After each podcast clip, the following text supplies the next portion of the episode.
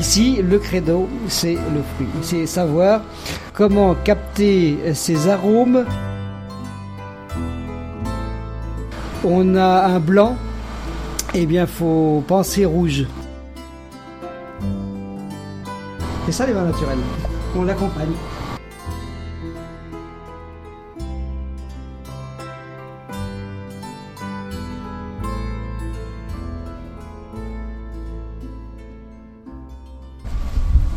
Est-ce que vous avez le sentiment d'être un artiste ah, C'est souvent qu'on me pose cette question-là. Je ne sais pas ce que c'est qu'un artiste. Honnêtement, je ne sais pas. J'ai mon frère qui est un artiste, puisque lui, il est peintre. Euh, il fait des toiles qui sont fantastiques et pour moi, je serais bien capable de faire ce genre de choses. Non, je pense que euh, j'ai la chance de faire le métier euh, dans le sens que ce que je fais, c'est ce que je veux faire. C'est-à-dire que je suis pas, euh, j'ai pas quelque chose euh, derrière moi qui, comme euh, une appellation, qui me contraint à faire quelque chose. Je fais vraiment mon ressenti. Je fais ce que j'aime. J'essaye de faire le mieux possible parce que je veux, je veux être d'abord surpris du, du, résultat par rapport au millésime que l'on a travaillé. Voilà, si c'est ça un artiste, bon, je suis un artiste. Je fais vraiment mon ressenti. Voilà, je fais ce que j'aime je fais vraiment mon ressenti. Voilà, je fais ce que j'aime.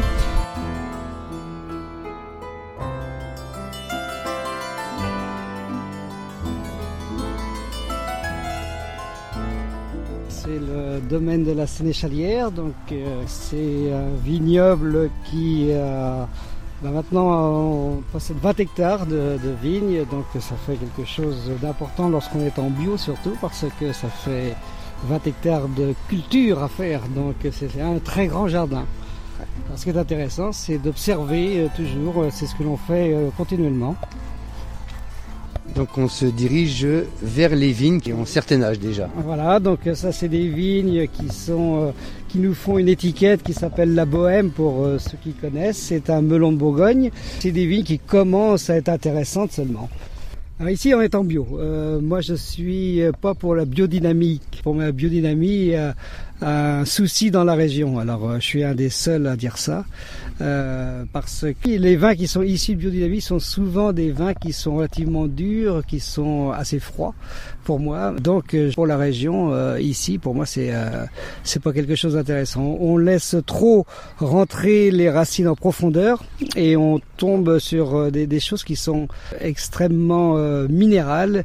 Et quand on sait qu'on a un cépage qui est déjà bah, difficile au niveau aromatique et si on le refroidit encore un peu plus, eh bien on se retrouve avec un vin qui pour moi est intéressant dans le temps, mais pour moi qui veut qui veut surtout les vins qui sont sur le fruit, fruité et tout ça.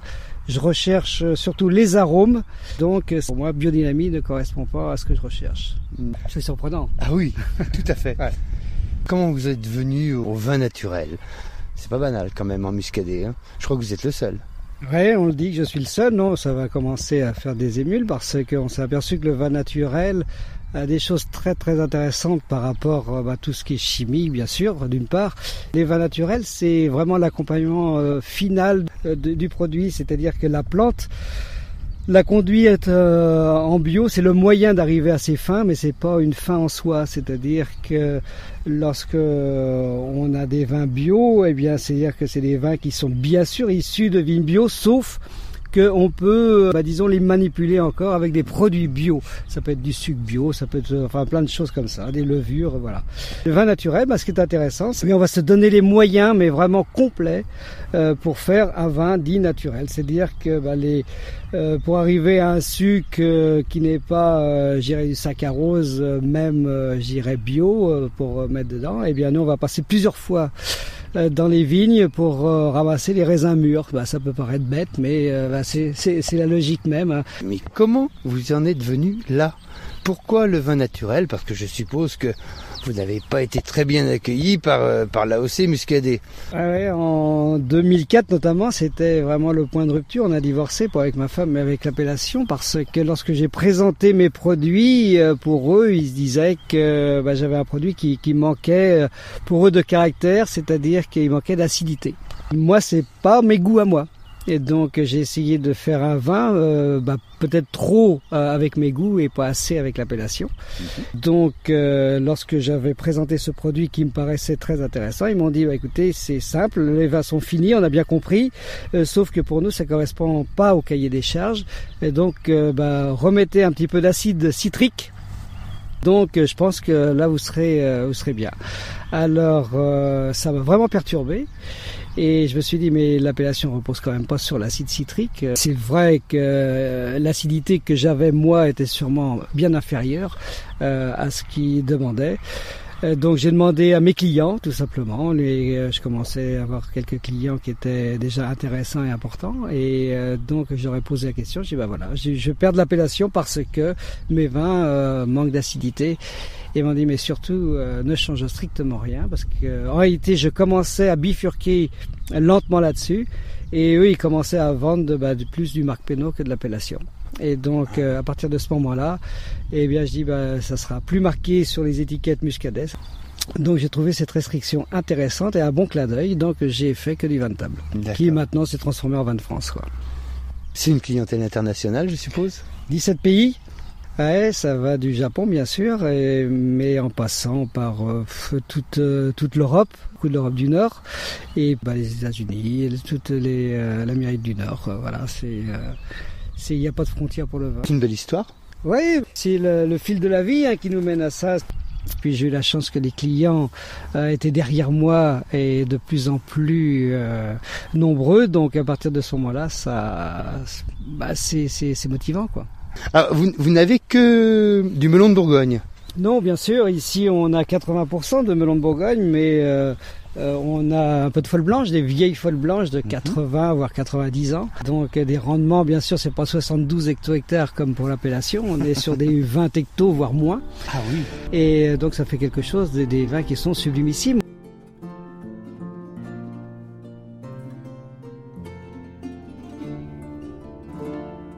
C'est une belle histoire. Oui, c'est le, fil de la vie hein, qui nous mène à ça. Ça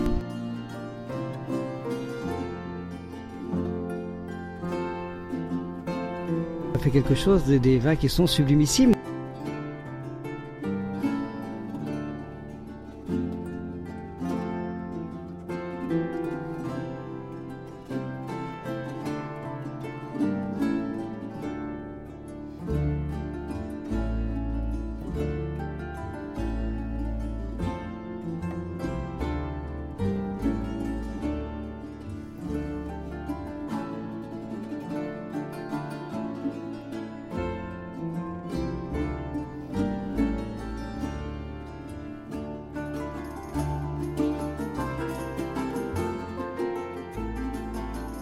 Ici, c'est le, lieu de dégustation. C'est notre caveau, c'est le caveau de famille. Ici, le credo, c'est le fruit. C'est savoir comment capter ces arômes euh, qui n'existent pas, euh, je dirais, euh, simplement. C'est-à-dire qu'il faut vraiment aller les chercher. C'est toute la découverte que j'ai faite depuis quelques années. C'est-à-dire qu'on a, faire une analogie rapide, on a un blanc eh bien, faut penser rouge. Et donc, euh, on connaît très très bien les Bourgognes euh, ou les Beaujolais, donc issus de Gamay ou de Pinot Noir. Eh bien, euh, ils vont chercher la couleur sous la peau. On appelle ça les anthocyanes par des cuvaisons ou des macérations carboniques. Eh bien, là, le même principe, c'est-à-dire que lorsqu'on écrase un grain de raisin de melon de Bourgogne. C'est pas comme un Sauvignon, un Chardonnay, un Riesling ou autre. C'est-à-dire que c'est un cépage qui n'est pas aromatique, donc comme s'il n'y avait pas de couleur. Et donc il faut aller chercher sous la peau. Pareil, ça s'appelle pas les anthocyanes, ça s'appelle les flavones euh, qui sont là et qu'il faut extraire pour leur mettre euh, cet arôme naturel qui est, qui est là, tout simplement. Ouais. Donc c'est un travail de raisin. Alors, tout à l'heure, vous me parliez dans les vignes de, de cette folle blanche. Hein qui est normalement le cépage euh, du gros plan, qui est un vin euh, très acide, un vin très courant, euh, mais le vôtre il est pas courant. Alors, Alors, il n'est pas courant du fait que bah, les rendements, l'appellation tolère 70 hecto-hectares. C'est énorme, énorme, énorme. Euh, ici, donc, on est à moins de 20 hecto-hectares. On est sur des vieilles vignes, mais je dirais, peu importe si elles sont vieilles ou pas. Vieilles, c'est un luxe, euh, mais c'est surtout euh, d'avoir réduit au maximum à telle enseigne qu'on a des, des, raisins qui sont parfaits et euh, qui montent à des degrés. Ils sont pas à 9,5 comme l'appellation tolère. Euh, là, cette année, on était euh, presque à 13 degrés.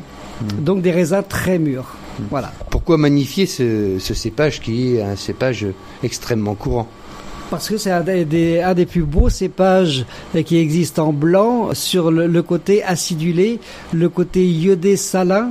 Les gens sont absolument subjugués de ce cépage-là. Surtout pas de bois, surtout rien d'autre que de la fibre de verre ou du verre pour la simple et unique raison, c'est toujours respecter le raisin, les arômes qui sont tellement délicats que si on met du bois, si on met un corps euh, étranger, il va le prendre. Et ça va supplanter euh, ces arômes naturels. Donc euh, ici, on veut quelque chose de plus neutre possible. Voilà. Je vais faire ça donc brut de cuve. Zéro sulfite. Donc il se tient uniquement sur son gaz carbonique. Déjà on sent le fruit, hein comme s'il était juste pressé. Voilà. Oui, hein mais c'est ça, il n'y a rien qui l'a touché.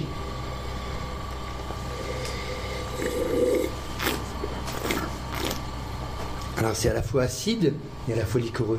Voilà. Hein euh, on, on, on, retrouve l'acidité Tout à fait. du gros plan. Exactement, hein. mais c'est toujours, même très mûr, il a toujours ce côté acidulé. Ouais. Par contre, il y a, il y a une, euh, je dirais, toute la gamme des acides.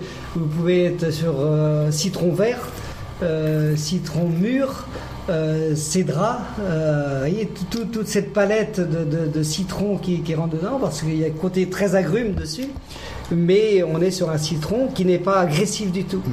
On a quelque chose qui rafraîchit énormément. Euh... Ça perle un peu sur la langue. Voilà, parce que c'est le gaz carbonique, c'est vraiment des vrais surlits, mmh. c'est-à-dire qu'ils seront tirés comme ça, avec le gaz carbonique qui est important, et c'est lui qui le garde, euh, il n'a pas besoin d'avoir de soufre pour le, le garder.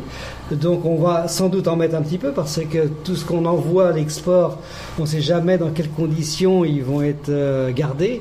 Donc il faut en mettre un minimum. Nous ici on met 20 mg par litre, 2 grammes hecto.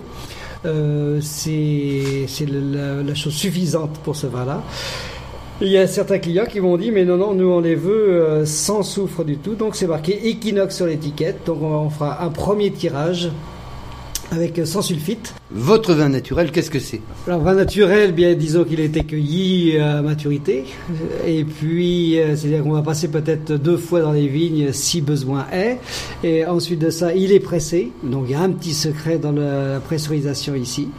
Donc euh, ça fait partie des longues pressurisations, c'est sûr et certain.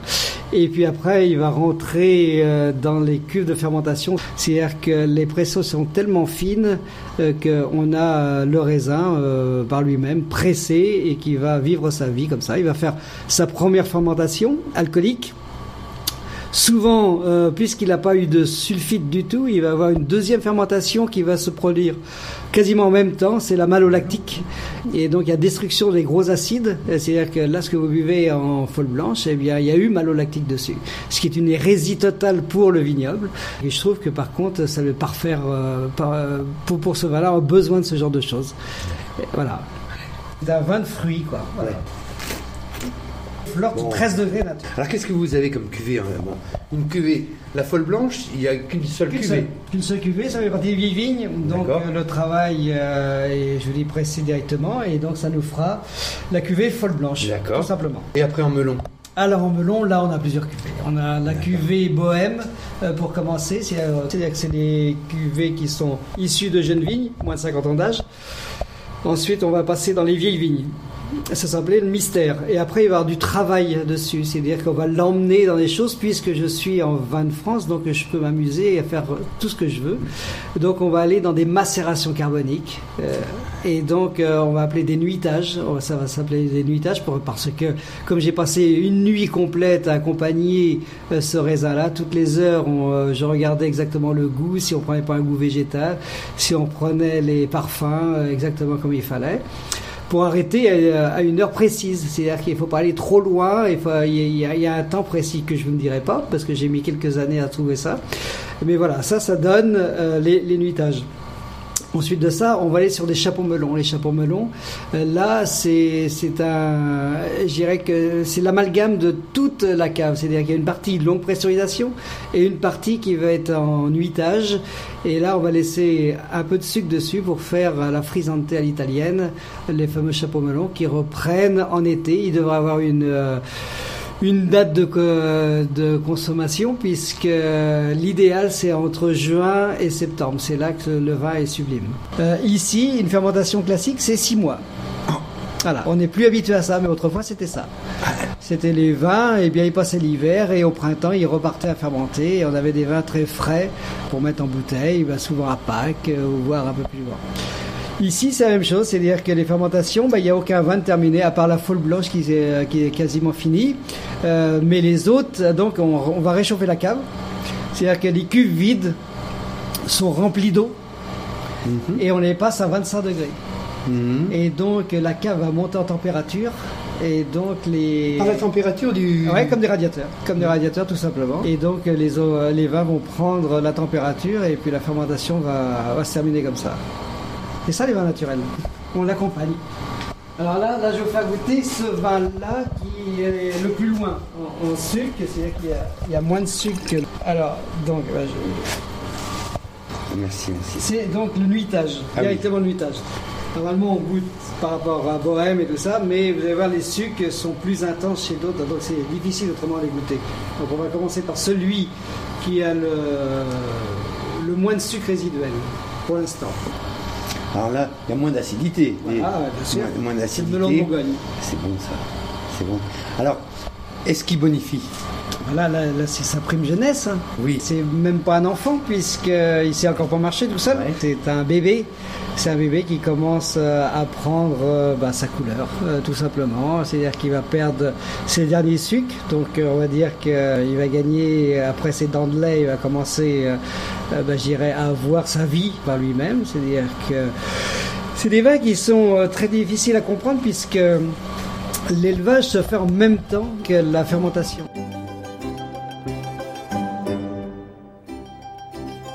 C'est un bébé qui commence à prendre bah, sa couleur.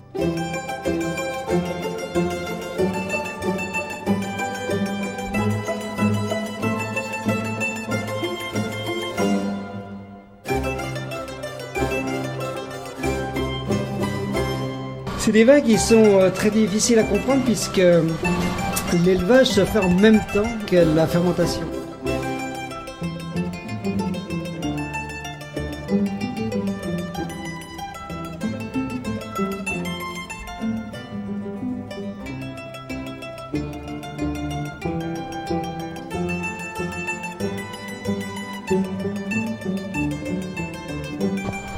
Alors là, on va goûter les chapeaux melons.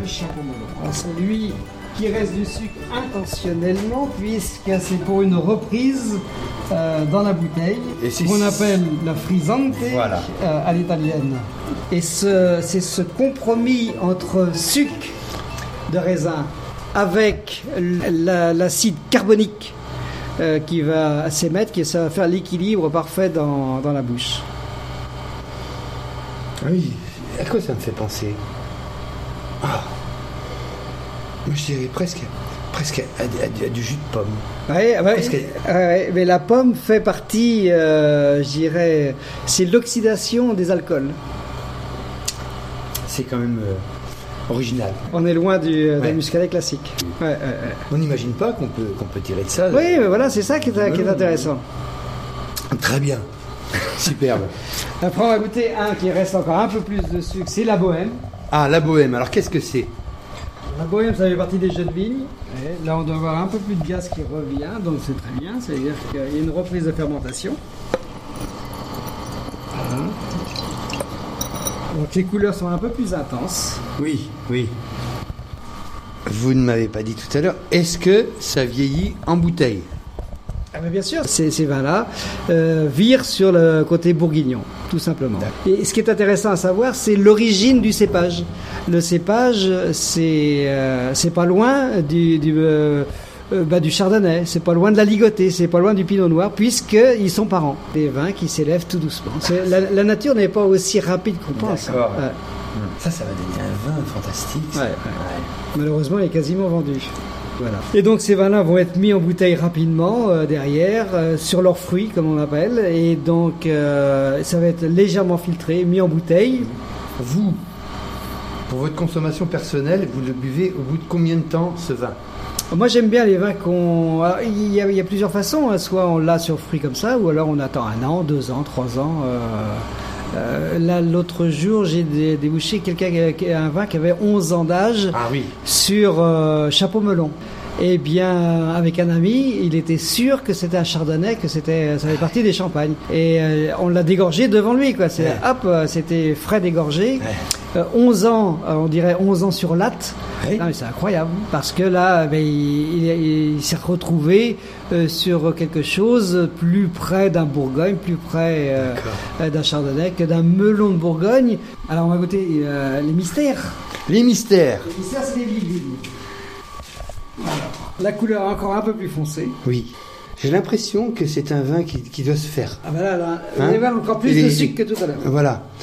C'est curieux parce que la folle blanche, ça, ça dégageait tout de suite. Ouais, déjà bien plus élevé. Voilà. Ouais. En ordre, euh, j'irais, euh, décroissant. C'est-à-dire que au plus jeune de sa, sa genèse, là, Ouais. on se retrouve dans... euh, si, si on était chez un conventionnel, c'est un vin qui aurait 5-6 jours de fermentation. Donc il il reste beaucoup de sucre, là. Là, c'est carrément liquoreux. Ouais. Là, on pourrait croire que c'est euh, un demi-sec. Oui, oui, oui. Ouais, oui. Là, on va sur des, sur des, hum, des côtes du. Ouais, ouais. Hein Euh, Peut-être des jurançons. Eh ben, imaginez un coteau du Léon, ça va faire un chenin sec après. Eh bien, ça peut faire des choses fantastiques. Ouais. Là, là, on est dans, une matière qui est très très riche, très très riche. Là, ça y est, il s'ouvre. Ouais. Oui. On Mais- est sur des raisins très mûrs. Ouais. On est habitué là sur des blancs euh, d'une maturité énorme. Il n'y a aucun grain vert dans, dans, dans ce verre-là. Vous avez euh, une bouche euh, remplie Ouais. de raisins vraiment jaunes mûrs. Bon, c'était vraiment une belle visite. Bah voilà. Je suis très content d'avoir quelqu'un justement qui euh, qui n'est pas habitué au chai. Pour moi, c'est intéressant d'avoir, euh, euh, dirais, l'expression. Je, je vois pratiquement plus dans les yeux que dans la bouche. Pour moi, Je vous remercie. ça avec plaisir.